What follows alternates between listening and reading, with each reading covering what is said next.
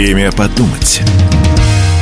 Здравствуйте, мы живем в плотном информационном потоке. Новости везде. Мы обсуждаем их в офисе, читаем в интернете, слушаем по радио и получаем из мессенджеров. Как разобраться, где правда, а где ложь? Каждую неделю мы звоним самым авторитетным экспертам. Главная тема сегодня в нашем эфире комментирует Владимир Джабаров, первый заместитель председателя Комитета Совета Федерации Федерального собрания Российской Федерации по международным делам.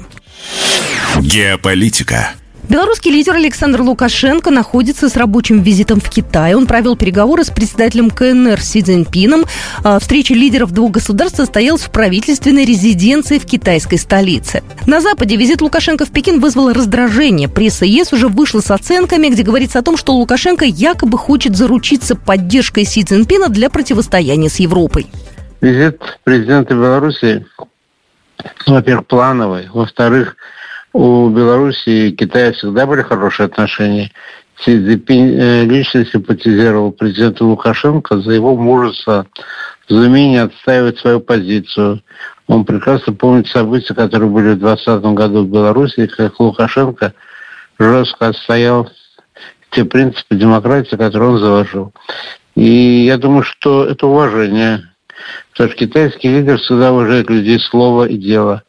Вот. И вот я понимаю, почему раздражаются западники, потому что Александр Григорьевич никогда слов на ветер не бросает. Если он сказал что-то или пообещал, выполняет. Это первое. Второе. Конечно, и Беларусь очень заинтересована иметь такого торгового экономического партнера, как Китай. И Китай рад, что у него появляется такой партнер на фоне шатающейся Европы, которая так не знает, к какому берегу ей пристать. Западнее России есть еще одно государство, которое, общем-то, дружественно Китаю, которое, общем-то, открывает свой рынок. Он небольшой, да, для масштабов Китая, но тем не менее это важный рынок для самой Беларуси и для Китая. Я думаю, что это очень большой фактор личностный имеет. Люди, два лидера симпатизируют друг другу, и два народа очень-то на самом деле достойны уважения, так как они работают над своим будущим. Конечно, есть существенное отличие между общением Си Цзиньпиня с Байденом. Я уверен, что Си Цзиньпин Байдену не верит, прекрасно знает в общем, лживость всей американской внешней и внутренней политики.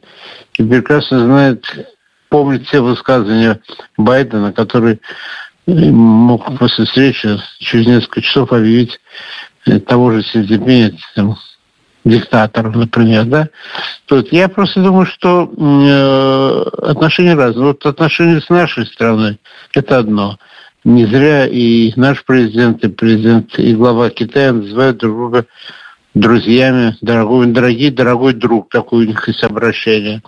И оно развивается такими семимильными шагами, наша дружба наших стран, сотрудничество. У Беларуси масштабы иные, понятно, но тем не менее это верный союзник, и Китай всегда ценит в отношениях верность. Человек, если дал слово, он его сдерживает. И поэтому я думаю, что, конечно, отношения Си Цзиньпиня к лидерам России и Беларуси в корне отличается от отношений, прагматического отношения Си Цзиньпиня к лидеру США и других западных стран. Журнал «Тайм» включил Владимира Путина в список претендентов на звание «Человек года». Всего в нем 9 номинантов, в том числе Си Цзиньпин. Знаете, я думаю, что для Владимира Владимировича это абсолютно все равно. Признают его человеком года, не признают. Он человек абсолютно э, правильно выстроенный во всех смыслах этого слова – он знает, чего хочет, чего добивается, ради чего, ради своей страны и народа. Вот. А что касается Запада, конечно, они понимают, как выросла популярность Путина, несмотря на все попытки и диктатором его назвать, и вообще, я не знаю, чуть ли не убийцы там некоторые называли, как угодно. Но вот эта грязь, эта гадость отлетает от него, потому что все видят, что когда слушают Путина, все затаив дыхание, что совершенно другого масштаба эта личность.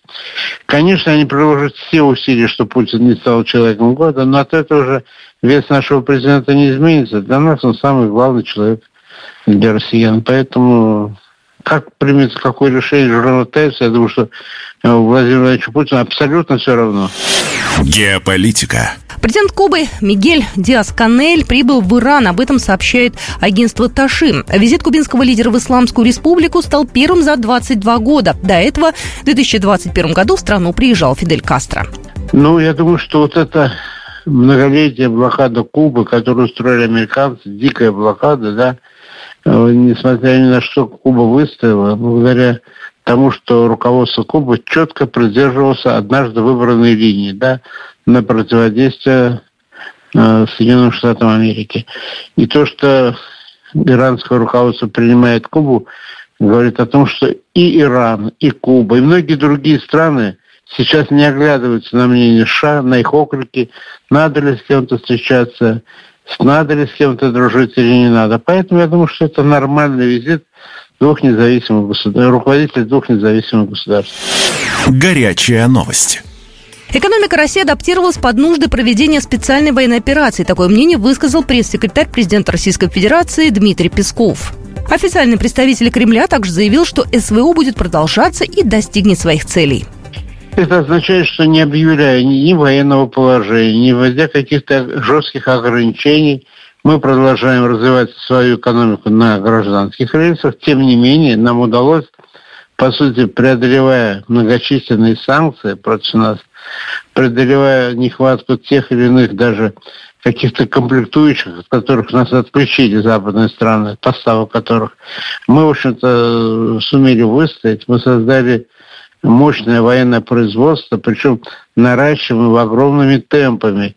И я думаю, что Соединенные Штаты и остальные страны блока НАТО поняли, что Россия на самом деле не страна непобедима. Сейчас они испытывают желание какими-то другими путями развалить Россию. Ну, как бы э, развалив ее внутреннее устройство. Ну, как сказал наш президент недавно, это все попытки обречены на права. Мы знаем, чего они э, хотят и для чего все это делается, чтобы нас попытаться стравить друг с другом наши народы. Ну, мы это бдительны и не повторяем ошибок 91 -го года.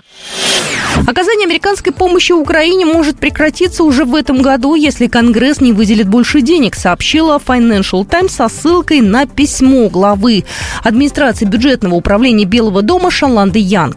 Она предупредила, что без выделения новых средств США не смогут поставлять Украине новое вооружение и бронетехнику представитель э, пресс-службы Пентагона заявил, что та помощь, которая была оказана, выделена американцами для Украины, кстати, Салливан это подтвердил, она уже исчерпана на 97%. Представляете, начало декабря.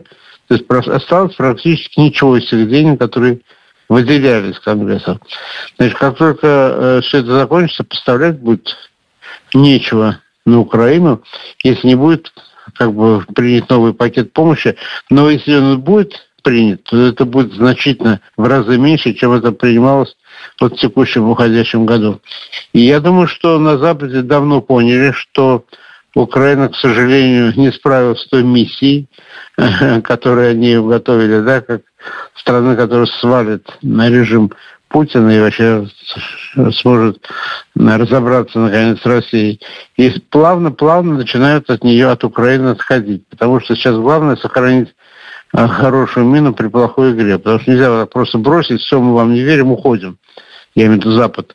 Он должен плавно отходить от Украины, перекладывая обязанности об Украине на Европу, которая сама испытывает многочисленные проблемы. Вот я думаю, что это начало вот э, больших проблем, которые, с которыми столкнется не только Европа, но и вообще весь западный мир, включая Америку. А Украина, ну, потихонечку, да, вот задают свои позиции. И та такса, которую избрала наша военно-политическое руководство по перемалыванию вооруженных сил Украины, я думаю, дала свой позитивный эффект. Мы наращиваем объем, перешли к активной обороне, то есть улучшаем свои позиции в обороне. И я думаю, что недалек тот день, когда мы просто перейдем в наступление. Президент Украины Владимир Зеленский мешает главкому ВСУ Валерию Залужному командовать армией, поддерживая контакты с некоторыми командующими в обход него, пишут украинские СМИ. По их данным, глава государства делит силы Украины на хороших и плохих, в зависимости от степени лояльности. Это можно считать еще одним подтверждением раскола украинских элит, который активно обсуждается в прессе на фоне провала контрнаступления Киева. Противоречия на самом деле нарастают с каждым днем – вы знаете, что Залужный с Зеленским практически перестали общаться. Даже Зеленский дает некоторые указания военным через голову Залужного, что, как, в принципе, недопустимо. Вот. Я просто не уверен, что вот кто-то из них останется, если уйдет заложенный, вернее, Зеленский станет заложенным, не уверен. Потому что иногда может появиться третья сила, которую пока не видно, но которая выпрыгнет черта с табакерки. То есть нынешний режим чем характерен? Что Залужный, что Зеленский, это все а, птенцы одного гнезда, понимаете, вот такого русофобского, неонацистского. Я надеюсь на появление здоровых сил в Украине, которые спасут эту страну от окончательного разгрома и превратят Украину в нейтральное государство, с которым можно налаживать дружеские отношения. Я напоминаю, что это была программа «Время подумать». Основные новости сегодня в нашем эфире комментировал Владимир Джабаров, первый заместитель председателя Комитета Совета Федерации Федерального собрания Российской Федерации по международным делам. Программа произведена по заказу телерадиовещательной организации Союзного государства. Время подумать.